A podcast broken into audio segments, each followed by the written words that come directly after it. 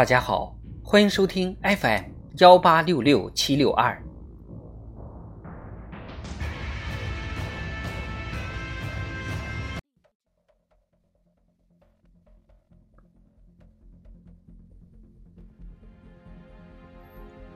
庆祝中国共产党建党一百周年特别节目《中国共产党一百年大事记》。一九四八年，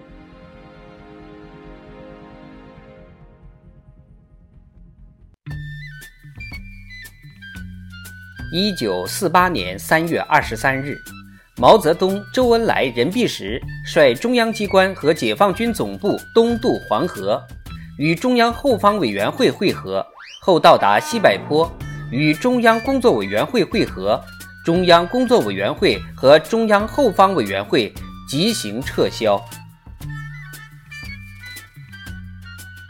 四月三十日，中共中央发出纪念五一国际劳动节口号，号召召开新的政治协商会议，筹建民主联合政府。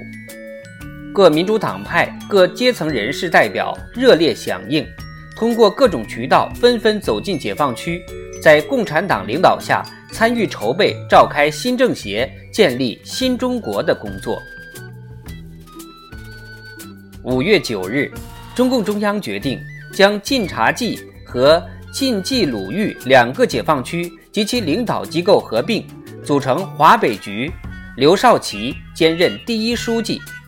华北联合行政委员会，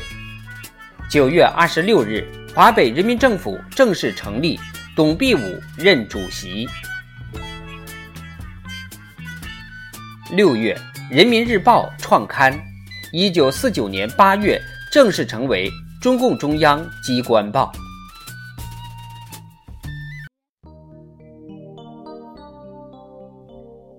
一九四八年八月至一年九月。中共中央香港分局和香港工委组织护送民主人士北上达二十多次，沈钧儒、李济深、张澜、黄炎培、张伯钧等三百五十多人，加上党内干部共一千多人，辗转到达北平，为新政协会议的召开提供了重要保证。九月八日至十三日，中央政治局扩大会议在西柏坡召开。会议提出建设五百万解放军，用五年左右时间，从一九四六年七月算起，从根本上打倒国民党反动派统治的战略任务。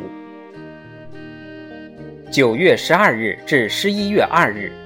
林彪、罗荣桓率东北野战军主力和地方武装进行辽沈战役，东北全境解放。到十一月，解放军的总兵力增加到三百一十万人。国民党军队的总兵力下降到二百九十万人，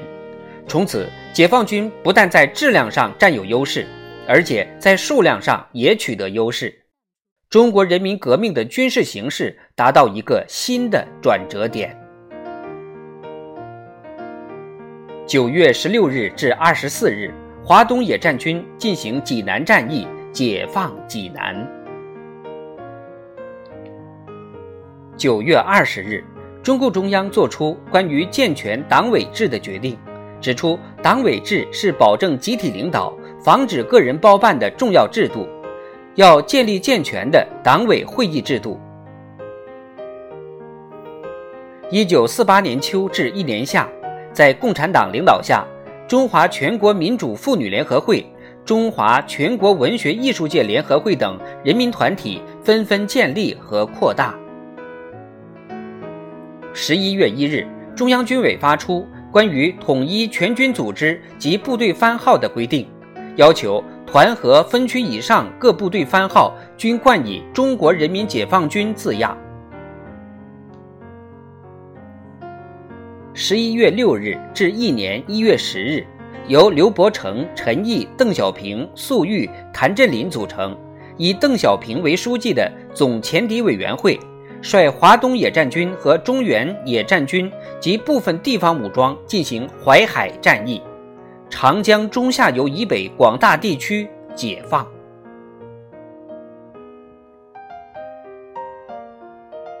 十一月二十九日至一年一月三十一日，林彪、罗荣桓、聂荣臻等率东北野战军和华北军区第二、第三兵团以及华北、东北军地方部队进行平津战役，